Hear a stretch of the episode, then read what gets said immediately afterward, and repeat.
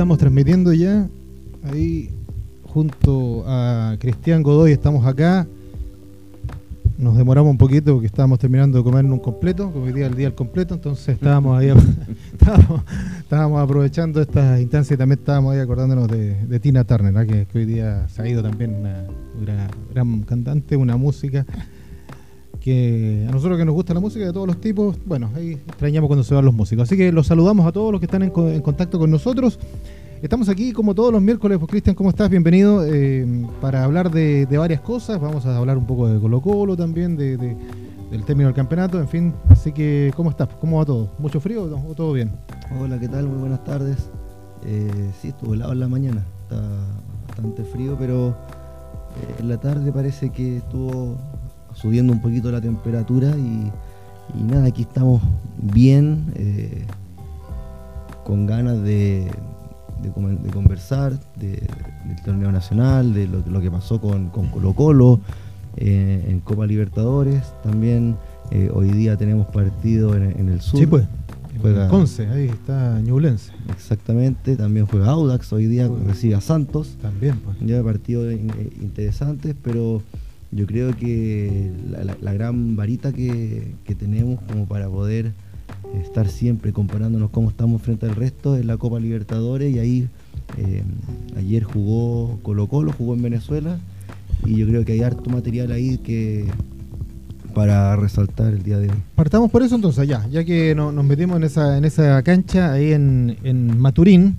Eh, a lo mejor a mucha gente no le va a importar, pero yo tuve la oportunidad de estar en Maturín, pues, ahí para la Copa América, de, Venezuela. Partido para el olvido con Brasil, a propósito. ¿ah? Fue un 6-0, eso es una cosa espantosa.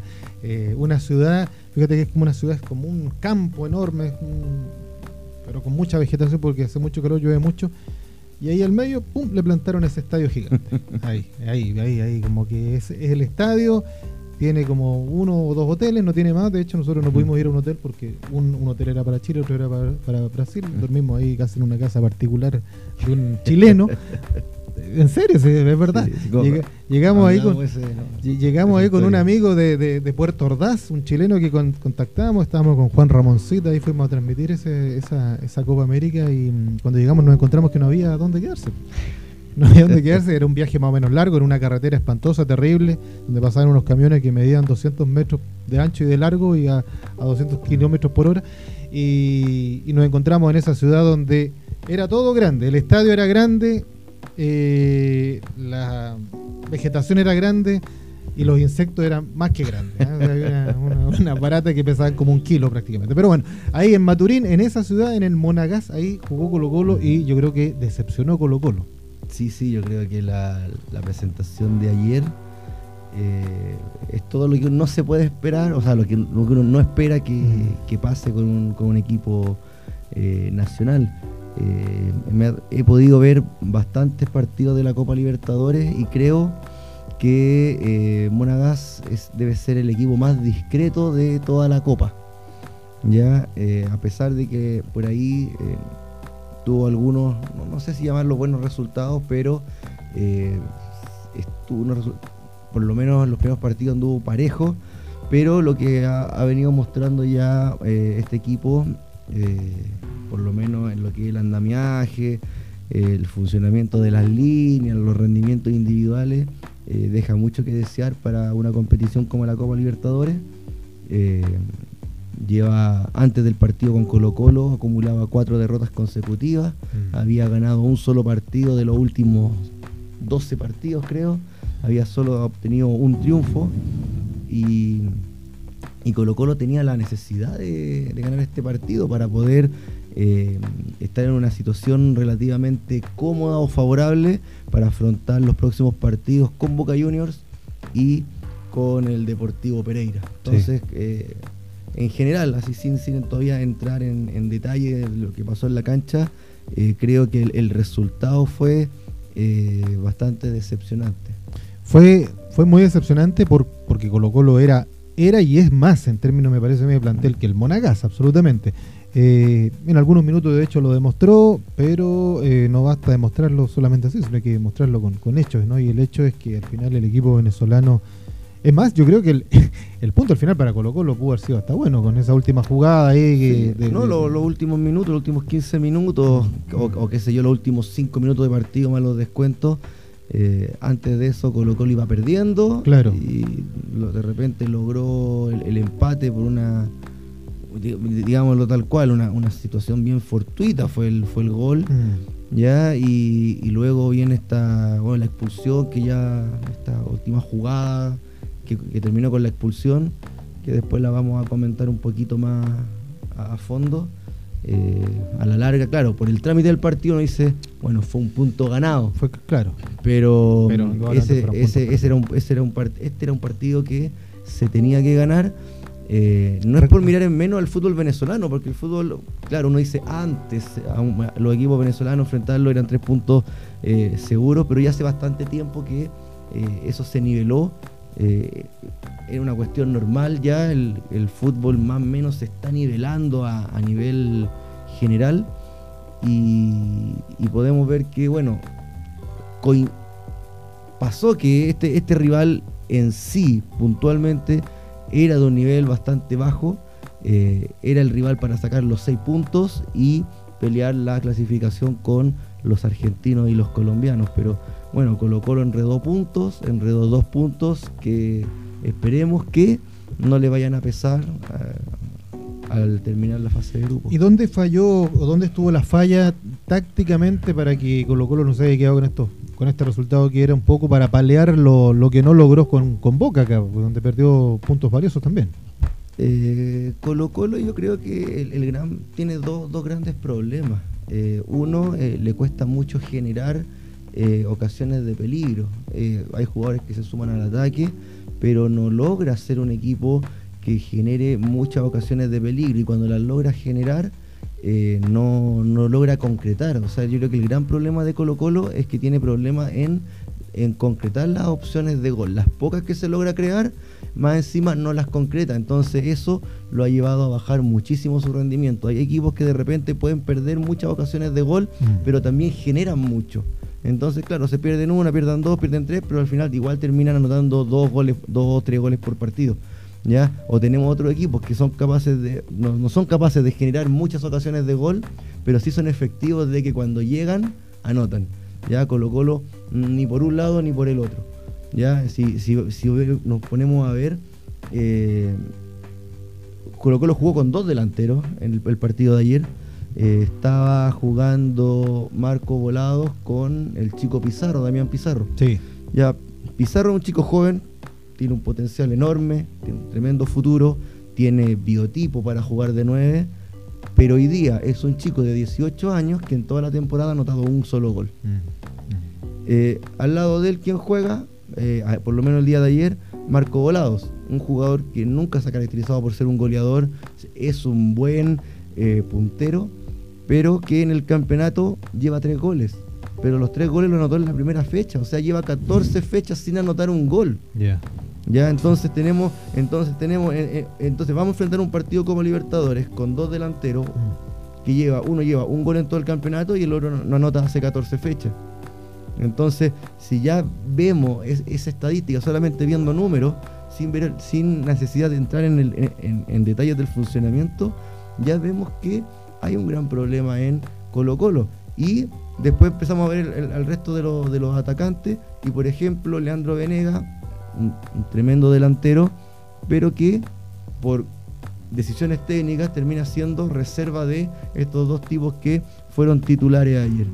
Entonces, ahí es donde creo yo hay uno- un gran problema en Colo Colo. Y otro es el problema defensivo, que lo, lo- lo comentamos eh, algunas semanas a- atrás acá en el programa, que es el tremendo problema que tiene Colo Colo para defender las acciones a balón parado y las acciones de balón aéreo. ¿Ya? Entonces, eh, con Pereira en Colombia, el gol sale de un centro con escaso peligro, pero que un delantero de- del equipo colombiano cabecea y termina habilitando a un compañero que anota el gol. Y así eh, también tenemos que eh, la gran, gran cantidad de, de- de los goles que recibe Colo Colo los recibe por algún desequilibrio que, tienen contra productos de balones aéreos. Y así lo hizo Parragués de, de, Coquimbo, así lo hizo Donoso de O'Higgins de Rancagua y podríamos seguir sumando ejemplos que en su momento cuando analizamos a Colo Colo en, la previa con, Boca Juniors, ahí fuimos más en detalle, no voy a, no voy a seguir con, lo mismo, eh, con, detallando más, pero eh, es un tema que es muy importante porque tiene un problema grave defensivo y tiene un problema grave ofensivo. Entonces cuando ya tiene ese, ese tipo de problemas, ya es muy complejo para el equipo mantener un equilibrio y un funcionamiento que sea óptimo para competir eh, en un torneo como la Copa Libertadores. Eh, ¿Se equivoca en alguna medida Quintero en, el, en armar? ¿Era lo que tenía, disponía de lo que tenía? Eh, o, hubo algún error o, para, hizo cambios también en el segundo tiempo tratando de buscar ahí las mejoras? ¿Es porque no tiene más? ¿Es porque necesita más? Eh, Colo Colo ha tenido problemas, ha tenido problemas con por ahí, por ahí con algunas lesiones, eh, jugadores que no, eh, principalmente fichaje, los últimos refuerzos que han llegado a Colo Colo que no han rendido como eh, se espera de, un refuerzo y así podríamos comenzar a mencionar a, un montón de jugadores que han llegado. Tenemos el caso de De Los Santos, tenemos el caso de Ramiro González en la posición de, la defensa, que por ahí en su momento esa dupla Amor con Falcón eh, era una de las grandes fortalezas que tenía en su momento Colo Colo. Ya eh, la lesión de, Emiliano Amor eh, dio la necesidad de traer nuevos refuerzos que por ahí podría cuestionarse el rendimiento que han tenido. Y así podríamos ir mencionando a, otros jugadores, el caso de Castillo, ya el, caso de... paraguayo que vino, ¿no? Este, el Escano, Escano. Ya el caso de el jugador de, Rojas, el, el, chico que llega de Ñublense, el argentino, eh, el puntero izquierdo, Matías Moya. Moya, ya. Ya, muy buen jugador, habilidoso, pero que no tiene cabida en, en este equipo parece. Entonces eh, podemos ver que por distintos motivos, ya porque no convencen al técnico o porque no han rendido en cancha o porque han tenido lesiones, por los motivos que sea, eh, los, los, llamados a reforzar el equipo mm. eh, no lo lograron y todavía se está buscando el equilibrio para poder suplir a todos esos jugadores que en su momento se fueron, que eran buenos rendimientos como Tortopaso, como eh, Suazo que por la izquierda, ya eh, y el caso de el, delantero, el goleador que tenía con de Lucero, de Lucero, que no han podido no, no, podido reemplazarlo, no han podido reemplazarlo y la lesión de Amor eh, en la retaguardia lo mismo. Entonces creo yo que ahí Quintero por un lado ha tenido muchos problemas este semestre para poder armar un equipo y no ha podido todavía dar con ese equilibrio mm. y resolver esos problemas tanto en la parte defensiva como en el ataque. A esto hay que sumarle también que ha, habido o hay jugadores que están en un rendimiento más bajo de lo esperado, de lo que han mostrado, lo que habían mostrado en otros torneos, ¿no? Sí, hay jugadores que no, no han podido, pero también es una cuestión que tiene que ver con el colectivo. O sea, cuando el colectivo ya no anda bien, eh, es difícil que un jugador pueda sobresalir. Entonces, eh, de repente es un poquito complicado saber cuál es la causa y cuál es el efecto. El problema es colectivo y eso merma los rendimientos individuales o hay, eh, hay una, baja en los rendimientos individuales que merman el colectivo.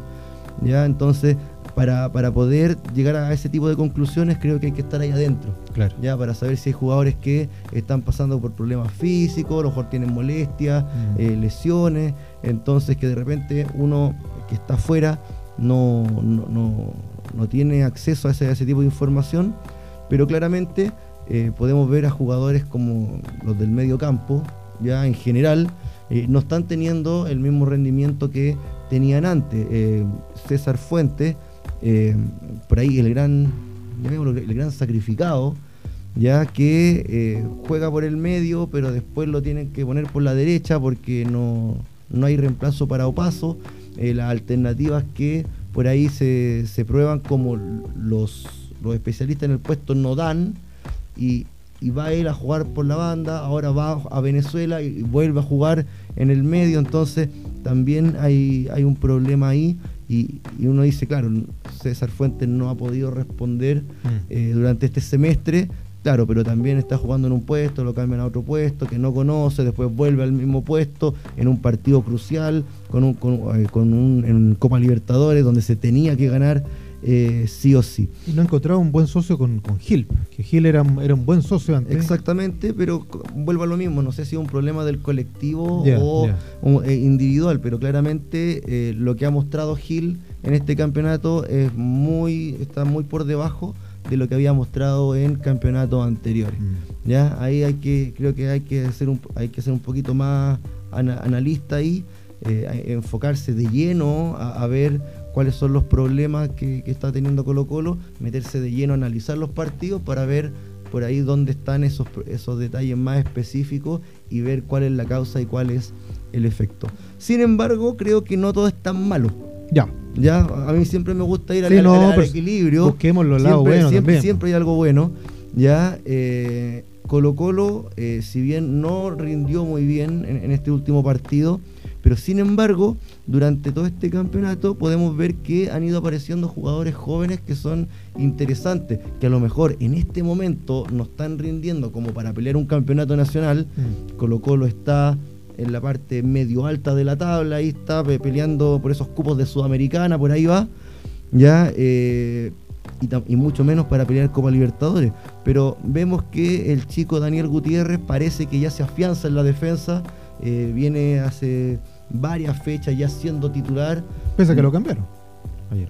Sí, sí, pero es cuestión de, del partido. O sea, cuando ya tienes que salir a buscar un resultado, mm. de repente tienes que sacar a algún jugador en un puesto para que entre un jugador en otro puesto, y, no quiere decir que eh, haya un problema con su rendimiento. De repente es por una cuestión más, táctica, de, más táctica, de estrategia. perfecto. Entonces, tenemos un chico como Daniel Gutiérrez que se afianza en la titularidad de Colo Colo lo, encuentro bastante valorable ya lo, que viene haciendo de, durante estos últimos partidos, llamémosle el post partido con Coquimbo, que fue un partido bastante amargo para él, pero que por ahí lo bancan y comienza a ser titular y empieza a jugar, jugar, jugar.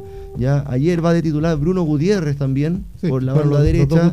Claro, entonces otro chico que también tiene 20 años, ya que también eh, es, un, lateral que es bastante interesante porque no tiene el típico biotipo de lateral, es un chico que mide, pero no equivocarme, un metro ochenta y cuatro, ya, entonces bastante alto para la posición, que tiene un buen ida y vuelta, ya, eh, entonces también es un jugador que se está desarrollando de buena forma. Damián Pizarro, un jugador que eh, tiene un tremendo futuro, un tremendo potencial, un delantero de un metro ochenta y cinco, 18 años, mm. ¿ya?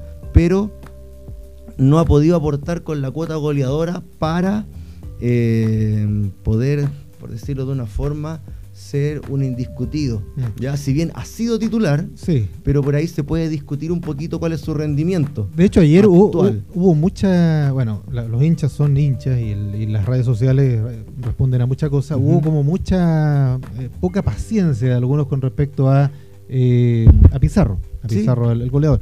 Em, pero yo escuché unas declaraciones de, de Quintero, su entrenador, dijo que le tiene una fe ciega absoluta, dice que este chico de aquí a un año, seis meses la va a reventar y va a estar en las elecciones. Eh, Exacto. ¿Tú, tú avalas un poco eso que va para allá el camino, pesa a lo mejor esta pequeña laguna que está teniendo, ¿no? Sí, exacto. Lo que pasa es que, claro, hay, hay que ver bien cómo, cómo van, se van desarrollando los proyectos de, los clubes. Entonces, claro, este chico por ahí no, no, está notando ya que es lo que uno espera de un centro delantero. Eh, pero es un tipo que tiene un, potencial tremendo y ese potencial de repente eh, es una cuestión de un switch, que uno en un momento, en un partido va a anotar dos goles y después se destapa y va a empezar a anotar gol, gol, gol, semana a semana. Entonces, eh, así como Quintero le tiene una fe enorme, yo también tengo una, fe, le, tengo una fe tremenda a que este chico eh, en algún momento va a explotar, ¿ya? Y, lo va a hacer. Ya puede ser en, en tres semanas más, puede ser en seis meses más o de aquí a un año pero ahí está el punto. En, bueno, tenemos un chico con potencial. Es el futuro del club. y, y, realista. Es la futura venta del club. recursos que el club necesita para poder seguir Sí, con el- eh, con circulando con todo, invertir en el fútbol formativo, En invertir todo, en sí, refuerzos. Hay, que, hay que entender, el fútbol es una, es una industria, lo- Sí. lo- los clubes tienen que funcionar como una empresa, más, más allá de que sea sociedad anónima o club social, tienen que funcionar como una empresa. Reciben dinero, tienen que invertir el dinero y tienen que ir creciendo. Entonces, creo yo que es un proyecto tremendo eh, este muchacho eh, Damián, Damián Pizarro, Pizarro. para el club. Ahora, eh, ¿cuánto? Porque ayer, ayer tuvo una jugada muy clave, Bizarro, que eh, no sé si el ansia, ¿no? La- el, el- el nerviosismo, ¿cuánto lo está consumiendo a él, me- de tu mirada como entrenador, eh, toda esta alabanza externa que hay, que me imagino que él lo escucha, porque, bueno, eh, los jóvenes lamentablemente, o no, no lamentablemente, pero muchos pasan metidos mucho en redes sociales y, y aunque digan que no están pendientes de lo que digan de ellos, sí lo están y sí les afecta. Los comentarios van a llegar comentarios van a llegar. ¿Cuánto de eso a lo mejor se le pudo haber notado en esa, en- en- en- no solamente en esa jugada, sino que en, en el rendimiento que está teniendo ahora y que no había tenido antes? Porque antes entraba y estaba muy bien, pero ahora se le ve como, como apretado, Menos como- suelto, menos, menos suelto, más ansioso, sí, más, ¿sí? sí. ¿Ah?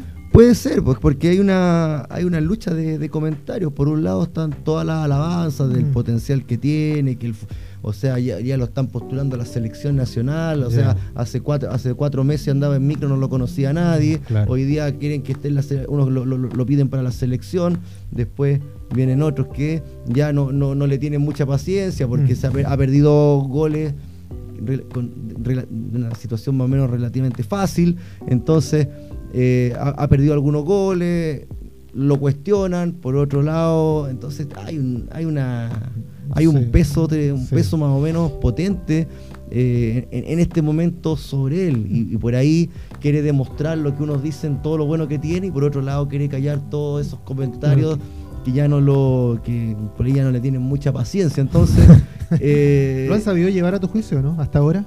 A llevar me refiero en el sentido de... de- de- Yo creo que lo que hace Quintero es extraordinario porque a pesar de todos los comentarios negativos, Mm. él lo sigue bancando y le tiene y, y dice, o sea, el, el- el- el tipo tiene un potencial tremendo. eh, bueno, es su fijo arriba. es- es- Ya es- desplazó y desplazó a Venega y desplazó al, al- al- al paraguayo Lescano. Lescano. Entonces, claro, o sea, yo creo que cuando en un momento hablamos ese, ese tema del de Mm. quemar a los jugadores, claro, Sí, alguien pues, podría decir, claro, lo, lo están quemando. Ah. Eh, y para mí, ni, ni, No, no. ni- ni las redes sociales lo van a quemar, eh, ni la familia lo va a terminar quemando, o probablemente le, va a poner una mochila más pesada al representante. Pero aquí, cuando tiene un entrenador que, a pesar de que vas, te ponen de titular y, no anotas, y después al siguiente partido no anotas, pero el tipo va, te banca y después va de titular de nuevo, y después eh, aparece en una conferencia de prensa y te defiende, o sea, le está dando esa espalda para que el jugador en algún momento se destape y pueda demostrar todo ese potencial que tiene. Perfecto. Eh, eso en cuanto a lo que lo que pasa arriba, que está como más o menos bien definido a lo que Colo Colo está apostando, lo que Colo Colo tiene. Yo estoy de acuerdo. Yo creo que, que- que- que el chico hay que mantenerlo, hay que tenerlo ahí, llevarlo bien. Claro, uno ve, por ejemplo, hoy día yo vi, ve- veía, uno veía Enciso, por ejemplo, el jugador del Mm. Brighton, el paraguayo que tiene 19, 20, 19, anda por 19. ahí con- Claro. Y se manda un golazo espectacular, está en la Premier, claro, uno dice, "Eh, tiene 19 años, bueno, pero son un caso un caso de, de- de muchachos que explotan antes y que son verdaderas figuras. O sea, sí, exacto. Hoy día, hoy, eh, hoy día estaba jugando Argentina con Guatemala en el Mundial Sub-20. en el sub-20, y en ese gol- famoso partido de Sí, Argentina-Guatemala. de Guatemala va, va a dar mucho que hablar. podría- Ah, lo, dejamos para la próxima semana, cuando con el campeonato un poquito más avanzado ya podríamos eh, conversar un poquito de, de ese tema porque eh, tiene mucha conexión con, el- con, con lo que pasa acá en Chile. Ya, Entonces ya, lo, ya lo vamos Ya. ya lo vamos a, a conversar el tema del mundial. Pero justamente uno de los goles la nota Lucas Romero. Ya Lucas Romero debuta en la Liga Española con el Mallorca con 16 años. Mira, ¿ya? y debuta y juega y pasa a ser un jugador titular al punto que después es transferido a la, a la Lazio de la Serie A. Mm. Entonces, eh, claro, hay jugadores que explotan mucho más, eh, mucho más temprano. Ahora, hay jugadores que explotan a esa edad y después son jugadores regulares. Eh, tenemos casos como Chupete que explota a los 25 años Mm. y después la rompe y es el goleador de las clasificatorias sudamericanas. Entonces de repente, o sea, si, lo, lo vemos así y llegamos a un promedio, uno dice, mira, que, que explota a los 22 años, 23 años, así como Ben Brereton hoy día. Eh, al chico Damián Pizarro le quedan cinco años. Entonces, no hay que apurar, no hay que apurarlo, o sea, en el sentido de que no, no pretendamos que el tipo explote ahora. Es El- que claro, es que uno cuando uno eh, si lo hace bien, si lo hace bien, pues, sí, perfecto. sí. Pero si no lo hace este año y no lo hace el próximo, tampoco hay que reventarlo. Claro, es que ahí está, ahí está el tema también de, de el ansia, bueno, hablamos del ansia del jugador, el ansia de los que están detrás. Tú decías, la familia, el representante, el hincha, el club, Exacto. en fin, están con esa ansia. Bueno, este tipo nos va nos puede salvar, puede ser la gran la gran llave que tenemos. Entonces le siguen metiendo mochilas encima, ¿no? Sí, y, y, eh, bueno, y hablando de- de- del chico Damián Pizarro y Bruno Gutiérrez, Daniel Gutiérrez, y también asumémosle que eh, la defensa también jugó Alan Saldía, el uruguayo, Sí, que sí. también tiene 20 años. 20, 20, 20, 20 años, sí, sí. Entonces, imagínate, en la, la defensa está jugando con dos jugadores de 20 años, como Daniel Gutiérrez, como Alan Saldivia, el volante, eh, el volante eh, por derecha, el lateral volante, Bruno Gutiérrez, 20 años también, más Damián Pizarro, un jugador de 18 años. Entonces, está jugando Copa Libertadores con eh, cuatro jugadores muy, muy jóvenes. Mm. Claro, convengamos eso, todos estos jugadores los presenta ante un equipo que era inferior y que también tenía unos jugadores y tiene un plantel muy joven también. Sí, ¿no? Que pero, un Da- equipo, pero ¿no? Daniel Gutiérrez es titular en el torneo nacional. Sí, pues no, no, sí, Eh, yo lo digo Da- también ahí. Damián Pizarro sí. tam- eh, también es titular en el campeonato nacional. Ahora, Bruno Gutiérrez alterna. Los Gutiérrez, en este caso, por ejemplo, a tu juicio, van a quedar eh, ahí eh, fijos, eh, mirándolo como técnico siempre. No, no es porque le queramos hacer el, el- el equipo a Quintero, pero una vez recuperado Amor, eh, Mm. por ejemplo, eh, ¿tú ves Gutiérrez Amor fuera Falcón? mm, No lo sé. O sea, eh, es complicado. Pero si tú lo vieras, si tú lo vieras por rendimiento. Sí, y a- además ayer jugó con línea de tres en el fondo. Sí, pues, entonces, sí. a lo mejor con una línea de tres podrían jugar justamente Falcón, Falcón, Amor y Gutiérrez. y Gutiérrez. Mm. Si, si encuentra un, un buen equilibrio con, con esos tres. Ahora, ¿Falcón está pasando por un buen momento o no? No, no, no, nada. O sea, Falcón está pasando por un pésimo momento. Ya, un tipo que en su que, que siempre ha sido cuestionado, eh, tiene aspectos, ¿Bien cuestionado o mal cuestionado? Es eso? que tiene aspectos muy positivos y aspectos que por ahí no, no, no lo son tanto. O sea, el tipo eh, es muy aguerrido. Y, y en un club más como Colo Colo, eso gusta mucho. Mm. ¿ya? Es un tipo que va al duelo, es un tipo que ah, va a la marca, busca al, al, al rival. eh, es como un tipo tip- Coca Mendoza en su tiempo, ¿no? Claro, en ese sentido, exactamente, es Mm. como, es como ese tipo de jugador que a, a la hinchada le gusta de, de- de Colo Colo y que, y que, y que si lo hace bien eh, pasa a ser una, una- una pieza importante dentro del, equipo. ¿ya? Em, pero por ahí ese mismo ímpetu que tiene de ir a buscar la marca también por ahí genera un poco de desorden y justamente le, le favorece al rival la generación de espacio. Mm. ¿ya? Entonces, eh, claro, cuando va al duelo y lo gana, perfecto, y todos lo aplauden porque va al duelo y va a ganar un balón y gana por arriba y gana por abajo y muerde. Pero cuando no gana ese duelo, te deja un espacio importante que el rival puede, puede aprovechar. A propósito de eso, de los duelos, de lo que va a jugar técnicamente, eh, cuando refiero técnicamente, físicamente, en términos de velocidad, en términos de marca, eh, ayer está casi como el último hombre cuando hace comete ese, ese error. ¿Está técnica, físicamente para ocupar esa plaza a tu juicio, no? Es que técnicamente yo creo que no es el, no es el problema. Ya. No es una cuestión técnica, es una cuestión táctica. ¿Ya? que la- es la toma de decisión con el balón, en, en términos simples. O sea, yo puedo, el, el- el- último hombre puede ser, llamémosle, limitado técnicamente, o puede ser un jugador, no vamos a decir tronco, pero que no sea muy habilidoso, que no tenga la capacidad de, de- de pasar a un rival, pero si el tipo es inteligente y es y entiende el puesto, no tiene por qué equivocarse y puede hacer muy bien ese trabajo. Pues no es la primera vez tampoco. No, mira, te voy a dar un ejemplo. Eh, Claudio Sepúlveda, ¿Ya? volante central de Ex- Huachipato. ex-cató- ya, ex- El ex católica, sí. está en Huachipato no es el tipo más habilidoso No, del no, no, mundo. Mm. Técnicamente es bastante correcto, pero no es un tipo que sobresalga por su técnica. Mm.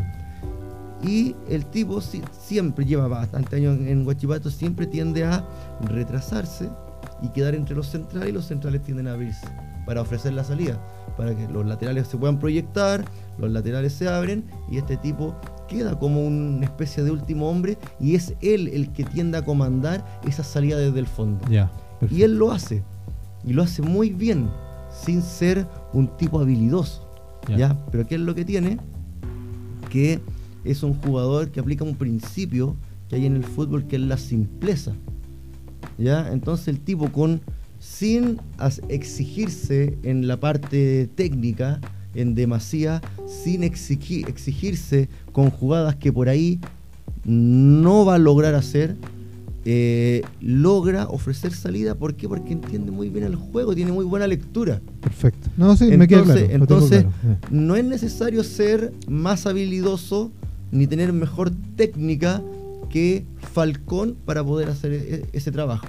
El problema es cuando te pones a hacer lo que no hay que hacer. Ya, ya. ¿ya? Entonces, si eres el último hombre, o sea, ni por muy bueno que seas, debieses intentar eludir a un rival. Ir un mano a mano, ¿no? Claro. No, ni, ni Ronaldinho, Mm, ni. Ni, ni- ni Messi, si quedan de último hombre, debiesen optar por esa decisión. Ahí el tiro es o abrir. Es, Ah, es- jugar, es abrir o jugar largo. Ya. Ya, pero, pero en, en- en- en ni un caso es eludir. Claro, cuando el último hombre va y elude a un rival y saca todos los aplausos Mm. Claro. y puede hacerlo uno, dos, tres veces, pero en la cuarta te la quitan y es prácticamente gol seguro. Elías, Entonces- Elías hay uno solo ya. Ah, Exacto. Ya. Entonces, eh, no, el, el problema que tomó, que el problema no fue ni técnico, el problema fue un problema decisional. Hacer lo que no corresponde. En, el, el- en la función que estaba cumpliendo, en el sector donde estaba Mm. jugando, esa es una jugada que no corresponde. Bueno, y bueno, sí. la hizo Y ya sabemos y, lo que y todos sabemos la, Y- la- y la tu- consecuencia. Y tuvo que salir de Pola a, a salvarle el- el- la expulsión Sí, prácticamente. Exactamente. Pero bueno, ya, eso con Colo Colo. ¿Algo más con Colo Colo? ¿Alguna cosita más para pasar ya a otro tema? A ver si podemos tocar algo al campeonato y analizar Eh, bueno, un poquito. se le- se- bueno, el- las consecuencias, o se complica la clasificación. Sin duda. eh, Sin Está obligadísimo ahora a ganarle a los- al equipo colombiano, ya para poder clasificar, pe- pensando en que se den más o menos la, la lógica en, lo- en los próximos resultados. Así que eh, nada, pues esperar que quizás el- un triunfo de Boca le, le- le convenga a Colo Colo en este momento. Mm. Y bueno, esperar que puedan sortear de buena forma los próximos partidos. Bueno, la tiene difícil Colo Colo sin duda Sí. alguna, como, como la va a tener difícil. Hablemos un poquito de Ñublense, que la va a tener hoy día frente a un Flamengo que viene con toda la, la pompa, ¿no? Con la presencia nuevamente de San Paolo y con, con un cuestionadísimo Arturo Vidal. Vi el partido de frente a, Go- no, frente a Corinthians, que fue el fin de semana. ¿Tú tuviste la oportunidad de verlo? No, no lo viste. No, yo, lo, yo vi. no lo vi. Lo vi. Flamengo Corinthians. eh, un partido que se definió en el último minuto, en el último segundo casi. Eh, donde me parece que Flamengo no fue tan superior a Corinthians, pero bueno, Ujú. al final le ganó. Y con un Arturo Vidal que fue muy criticado al momento de ingresar, como que son la banca. Me parece que Pulgar sale un poco con una molestia, eh, porque muchos dicen, ¿cómo sale Pulgar? Porque saca Pulgar. La gente entiende que, que no sale por lesión, aparentemente, el, el- ex volante de Antofagasta. Y mucha reprobación con Vidal. Mucha reprobación y un Vidal que, que está, lo noté, lo veo yo, lo vi en esos minutos que estuvo. No sé si la palabra sea timorato, pero no es el hombre, este hombre que está acostumbrado a, tomar ese protagonismo. No, toma la pelota, pum, des- deshaciéndose mucho de, de ese. Como que le está pesando mucho ya y está asumiendo que no es querido en, en Flamengo. Sí, puede ser. Puede ser. Pero bueno, Fla- Flamengo es un equipo que viene con, por ahí con algunos problemas. Eh, nuevo cuerpo técnico, ya Sí. eh, un conocido nuestro. Eh, no sé muy bien qué esperar de Flamengo para este partido. Ya una, uno puede esperar que bueno el- que jueguen como siempre juegan más o menos los equipos de San Paoli, pero en cuanto al rendimiento no, no, no estoy muy seguro. Mira, yo lo que vi, lo que vi no es un equipo que esté todavía en un orden totalmente establecido. ¿eh? Es un equipo que juega mucho a la. Además que se encontró con un Corinthians que pese a estar muy abajo en la tabla, le hizo un muy buen partido porque es un clásico. El clásico del el equipo más famoso de, Sao Paulo con el, más famoso de, Río. Sí, exactamente. Por, lo menos eh, tomando como una referencia en ese sentido yo recuerdo cuando San Paoli asume en, la Universidad de Chile. Mm, le costó. Le costó, o sea, de repente tenía partidos muy buenos y de repente un partido muy malo. Mm. Ganaba 4 a algo y después perdía 4 a algo. Entonces. Eh, en todos los equipos le ha pasado lo mismo. Cuando Higgins le pasó lo mismo. Sí, también. Lo, que pasa es que, claro, la, propuesta que él tiene mm. eh, es muy, no sé si llamarlo así, pero muy ofensiva. Ya muy, como le llaman estos equipos protagonistas. Ya, entonces claro, cuando la, cuestión te resulta y, vas bien, eh, claro, puedes anotar uno, dos, tres, cuatro y con todos los aplausos.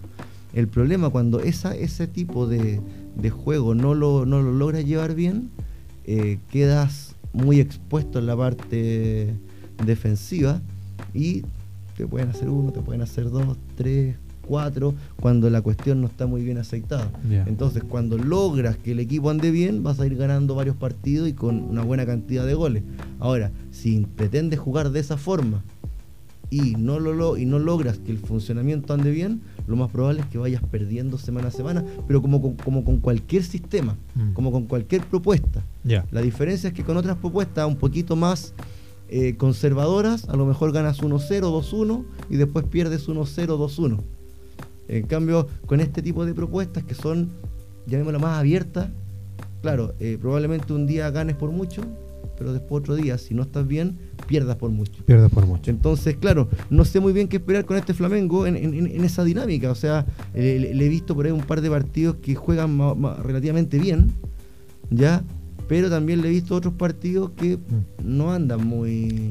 Claro, lo que pasa es que ver el fútbol brasileño, ver la dinámica de todos los equipos brasileños, incluso yo vi, viendo el mismo Corinthians, que está... Eh, uno mm. dice, bueno, este equipo está para jugar acá, viene a jugar aquí a Chile con ese nivel y está escapado 10 puntos aquí prácticamente. Sí, exactamente, pero eh, dentro de las estrategias que se pueden dar en, un partido de fútbol, eh, si tú, si tú eres capaz de eh, generar un buen plan de partido, eh, puedes aprovechar muy bien tu fortaleza, eh, puedes aprovechar muy bien las debilidades del rival y sin ser más que el rival, puedes obtener un triunfo. Eso se, se puede. En el, el fútbol es generoso en eso. Sí. Es generoso. En muchas cosas. Sí, Djokovic, juega sus partidos y prácticamente los gana a todos porque es mejor que el rival. Mm. Lo mismo un Federer, exactamente lo mismo. Y hubo una, época en que en los Grand Slam teníamos solo finales Federer con Nadal, Nadal con Djokovic y eran los mismos.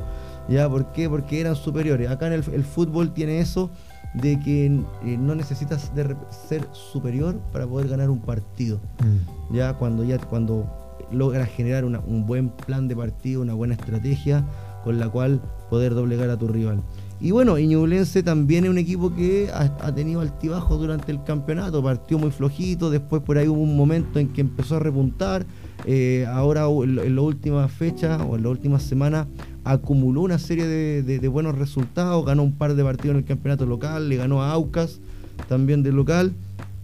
Eh, es un equipo que viene en alza en su rendimiento eh, pero todavía muestra a, rato durante los partidos cierta eh, irregularidad. Sí, sí. Entonces, si logran mantener esa regularidad, esa buena regularidad por buenos pasajes del partido, y si Flamengo está en, uno de esos días que no sabemos si es muy bueno o si es muy malo, yo creo que se podría dar un buen desenlace a favor de, de Newlands. Esperemos, el, equipo del profesor García que, ojalá tenga una... ¿Juegan en Concepción? ¿No juegan en Chillán? Sí. Eh, no, aparentemente no hay lluvia, así que vamos a esperar ese partido para contárselos ya más adelante. Y hagamos eh, un poco un resumen de esta primera rueda, entre comillas, ¿no? Que ha terminado, quedan todavía 30 minutos de un partido que se tendrá que jugar por ahí por el 27, 28 de junio. en este receso que para Sí. muchos resulta inexplicable, pero bueno, está así nomás el tema y, y con un cobresal que al final se queda ahí con, Sí. con la punta. Bueno, está, está pendiente el partido de Huachipato con Magallanes también. También, claro. También está, está pendiente ese partido, más el clásico universitario que está se suspendió. Mm. Eh, claro, estamos sin ese par de partidos, pero también la, la tabla no va a variar mucho. Si gana Magallanes va a seguir colista, si gana Huachipato a Magallanes va a seguir puntero. Claro. Eh, no, no, no va a variar y entre las universidades van, Van a seguir en su van parejos, van a- sexto, quinto, quinto, Sí, sexto por ahí. Claro, entonces ta- no, la- en sí la tabla no, no va a variar mucho y el análisis del de, de lo que ha sido esta, esta rueda tampoco va a variar. Va a variar así que, mucho. Mm. eh, mm, bueno, lo- los equipos grandes eh, tuvieron dentro de esta rueda una primera mitad bien irregular. Mm. Ya equipos en formación, eh, Católica ha tenido varios problemas durante este semestre. Por ahí eh, se, ha, se ha hablado mucho de que hay problemas en el ambiente, alguna, alguna discusión por ahí entre el técnico y el gerente deportivo. Mm. Ya, y, y- y Católica un- un equipo que no, no tiene esa, esa dinámica en ofensiva que tenía que tenía campeonatos anteriores. ¿Por qué Holland no ha podido ser lo mismo que el Holland que salió campeón, por ejemplo?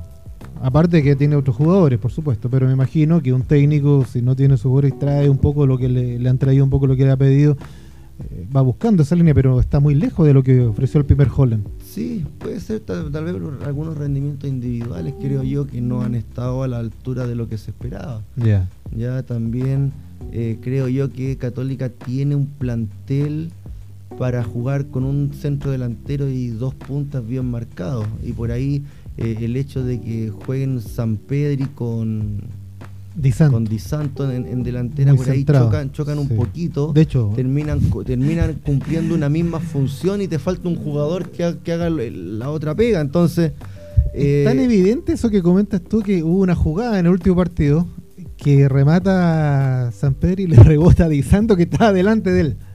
Es en eso. en esa es eso. Entonces al final ¿Eh? tienes dos jugadores cumpliendo una misma función. una misma función, claro. Eh, tú puedes jugar con dos jugadores de, de Sí, esas sí, características, pero tienes que complementarlos bien. Mm. Entonces creo yo que por- ahí es donde tiene el problema Católica y por jugar con estos dos tipos eh, ya no tiene la, misma profundidad por las bandas, no tiene el mismo dominio del centro de la cancha como lo tenía antes. Mm. Entonces por ahí eso es lo que le, le ha estado, eh, creo yo, pesando a Católica para tener esa dinámica ofensiva que tenía antes. En la parte defensiva yo creo que eh, es más o menos lo mismo, no, no, no, no varía mucho, pero le falta, le cuesta un poquito más en lo que tiene que ver con el, el ataque. Sin- Mm. A pesar de eso, es uno de los equipos que con más goles en el campeonato. A ver, mira, estoy mirando la tabla ahora. Es el equipo con más goles. Ya. El equipo tiene 28 goles. Mira. ¿ya?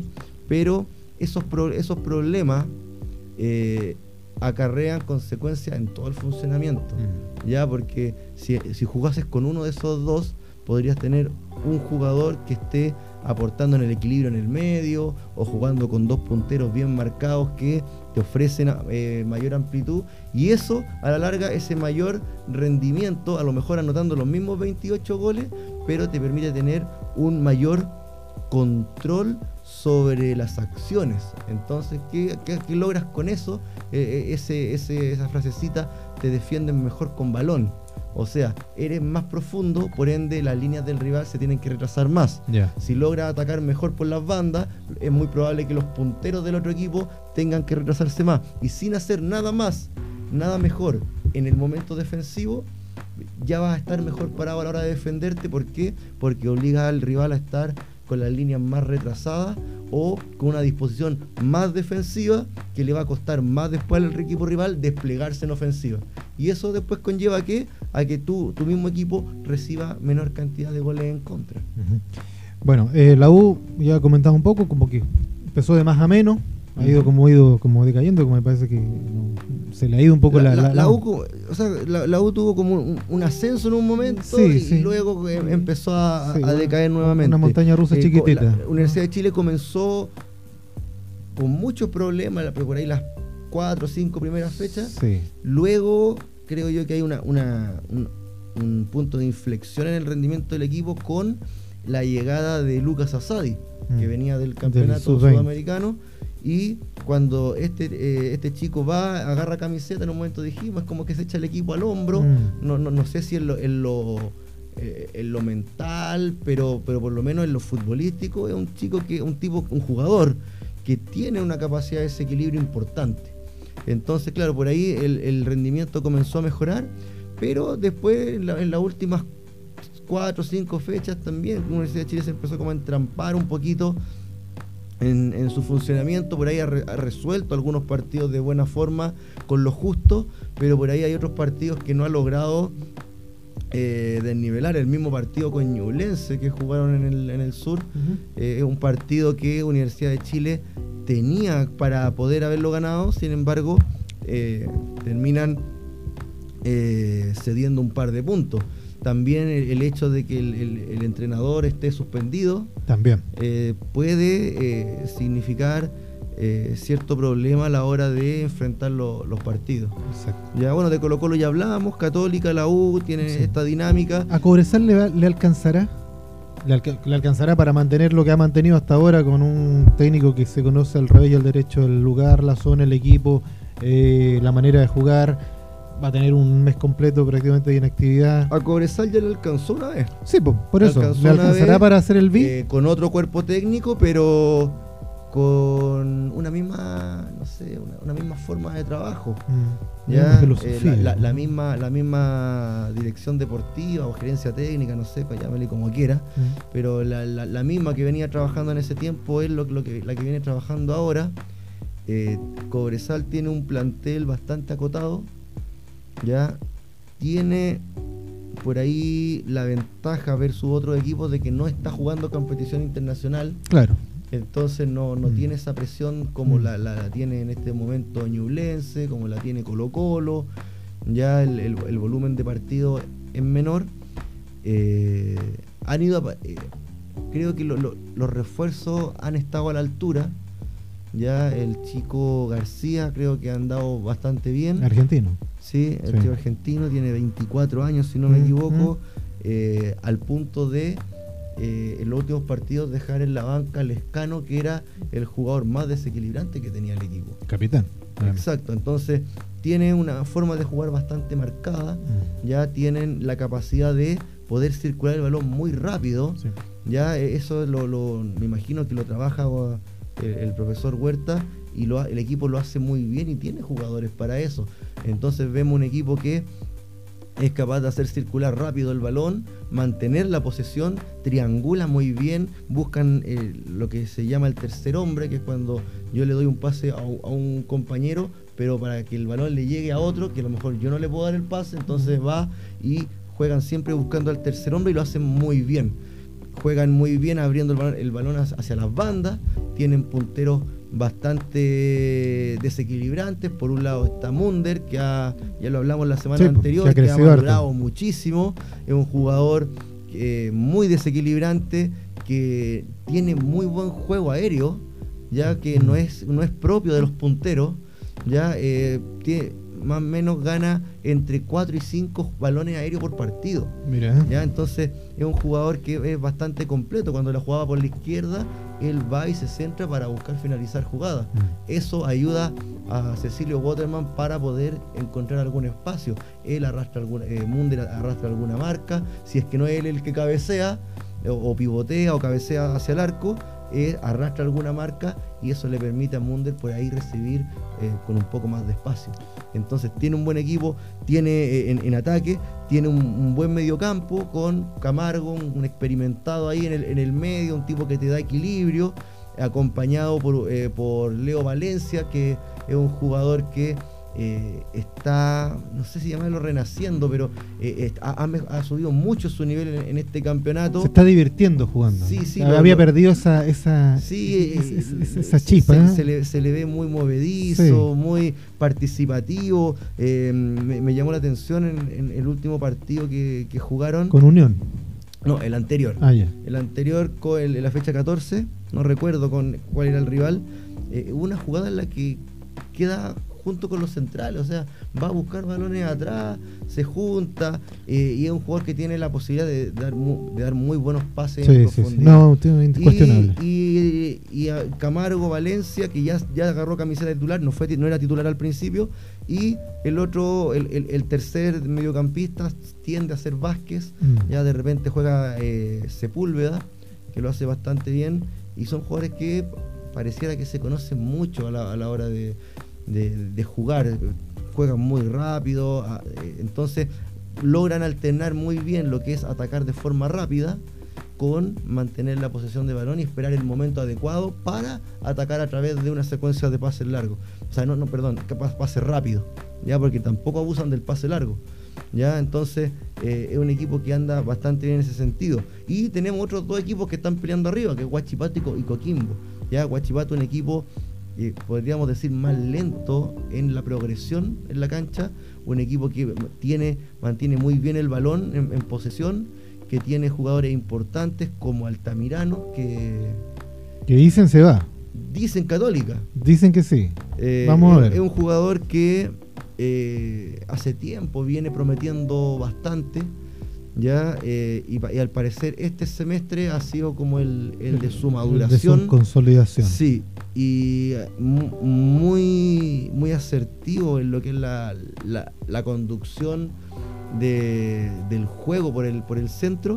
Un jugador como Chris Martínez por la banda, que es un jugador que pelea, que discute, que choca, que tiene capacidad de desequilibrio. Mm.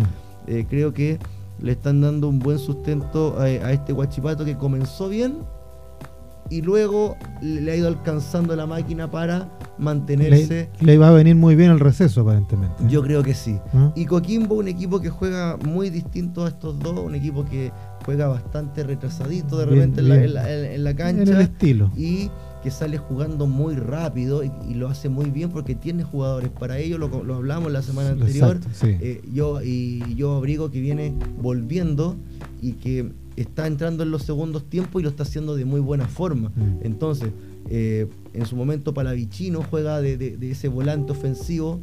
Eh, en el último partido Cabral, que anduvo muy bien, y en el segundo tiempo sale Cabral, entra yo abrigo y, juega guardando todas las proporciones como un Juan Román Riquelme. O sea, es un tipo guardando, guardando todas las proporciones, pero por el estilo, porque es ese jugador que toma el balón, que distribuye, de repente lo toma y sabe que le van a hacer un foul y, aguanta hasta que le hacen el foul, eh, manejando muy bien los tiempos. Los tiempos, exactamente. Es un jugador muy inteligente eh, para jugar en el medio, entonces eh, no sé si podrán jugar esos tres juntos en algún momento, no, no, lo sé. ¿Por qué? Porque tienen al muchacho Chandía, que está en el próximo microciclo de la selección, un chico joven que juega por la izquierda, por la derecha está Farfán, que también viene jugando a muy buen nivel, y un, tiene un centro delantero como Holgado, que parecen inamovibles, por lo menos por, por las características. O sea, un delantero centro bien marcado, dos punteros bien marcados. Eh, hay una dupla de volantes centrales que viene muy bien, Glavi con, con Galani, entonces te queda uno más. Exacto. Y ahí tienes que ver quién juega, Cabral, mm. Abrigo, eh, o Abrigo juega por la izquierda por, por Chandía, Chandía el que, el que cumple los minutos de, del sub-21, entonces no, sé eh, si este equipo pudiese tener una disposición eh, más ofensiva en cuanto a las características de los jugadores. Que por ahí formar un triángulo con o Glavi o Galani, más a lo mejor eh, Abrigo con Cabral. No, no, no, sé qué podría hacer ese, ese Coquimbo. Podría, tiene muy buenas características, pero podría perder ese equilibrio que le dan estos dos volantes centrales al, eh, al, equipo. difícil en, en, Nano Díaz, yo creo eso, ¿no? Difícil en Nano Díaz, ¿por qué? Porque, a, buena parte de todo esto le está, la forma le está dando resultados. Sí, claro, además, es, bueno, eso es lo otro. O sea, está, está, jugando bien. Te tiene aquí arriba, ¿no? Entonces, o sea, cambiarlo no, no creo, o sea, podría ser una situación que vas mm. perdiendo un partido y, y poder cambiar.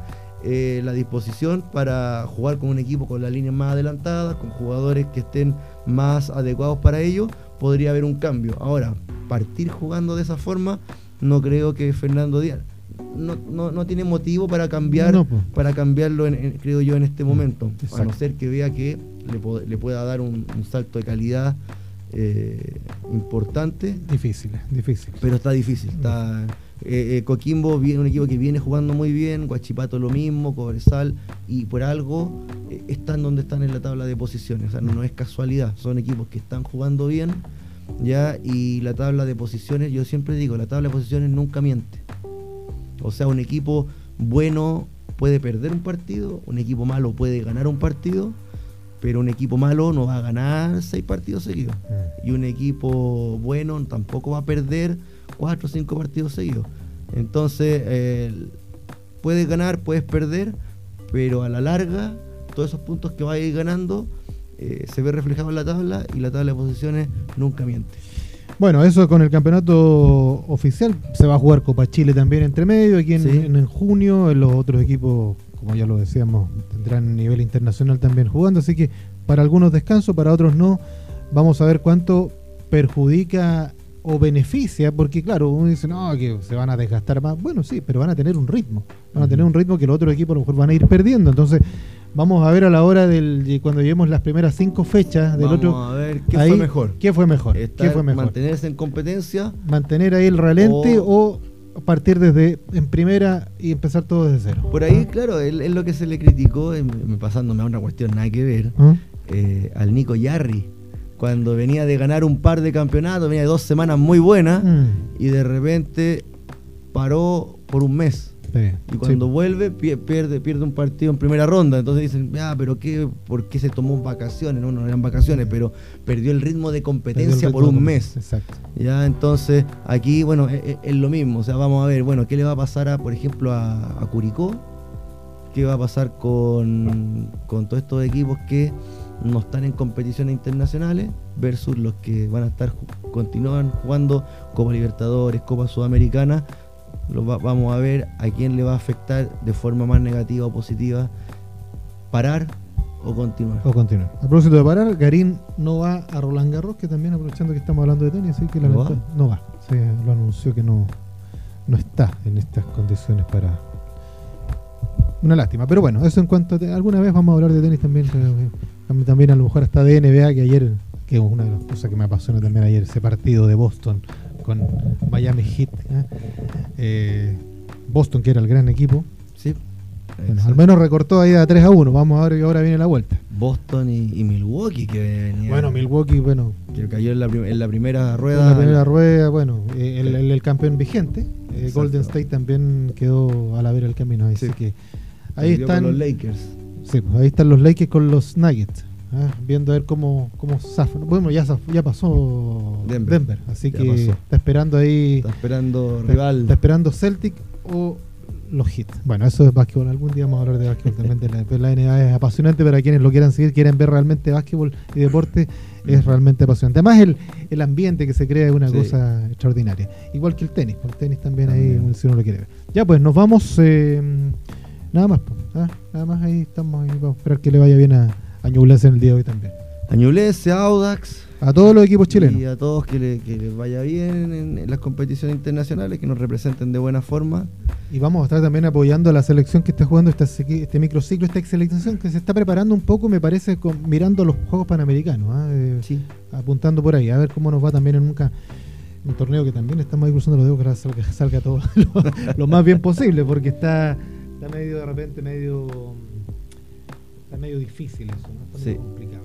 ¿ya? Eh, ya, nos vamos, vamos a buscar aquí la, la, la cortina de despedida para, para, para irnos y estar ya, ya la próxima semana. Ahí, ahí, listo. Ya pues, nos vemos Cristian. Amigos, que Nos estén muy bien. Chao, chao. Buena semana. Igual, chao, chao.